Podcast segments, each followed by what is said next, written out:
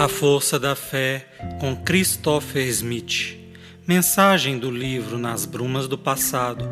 Psicofonia recebida pela médium Shirlene Soares Campos no Núcleo Servos Maria de Nazaré. Interpretada por Valdinei Moreira Borges.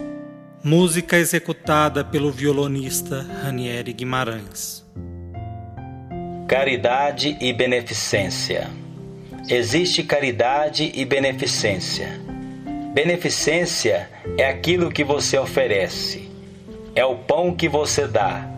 A caridade é o sorriso que acompanha esse gesto.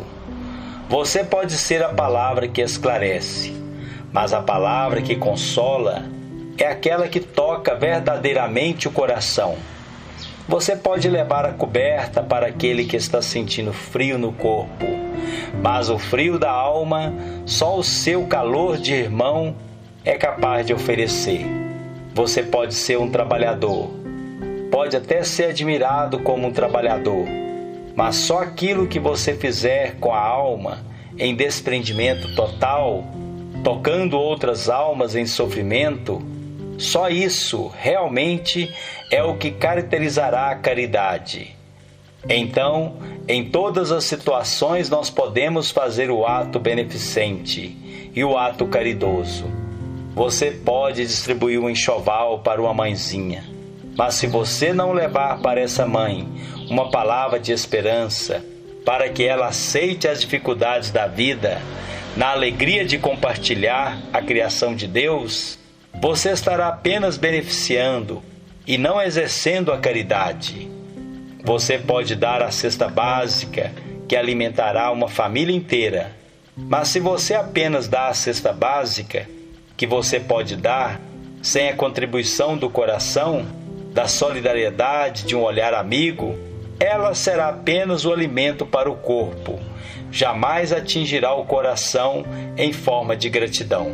Muitas vezes você fará tudo isso e mesmo assim se deparará com a ingratidão, seguindo-lhe passo a passo, apedrejando-lhe e fazendo-lhe chorar. Perdeu o brilho no olhar, a confiança e a fé. Você muitas vezes perguntará: em quem posso confiar? E o mundo lhe dirá: confie em Jesus, pois só ele não trai, só ele não mente, só ele não engana. Só ele não tem inveja, só ele não tem ciúme, só ele, o Mestre sublime, não é maledicente nem intrigante. Mas aprenda, aprenda o que ensina a doutrina consoladora, que a gratidão nada mais é do que aquilo que nós realizamos, e devemos ser gratos por um dia ter realizado, sem nada pedir em troca, nos doando integralmente mesmo que não sejamos compreendidos.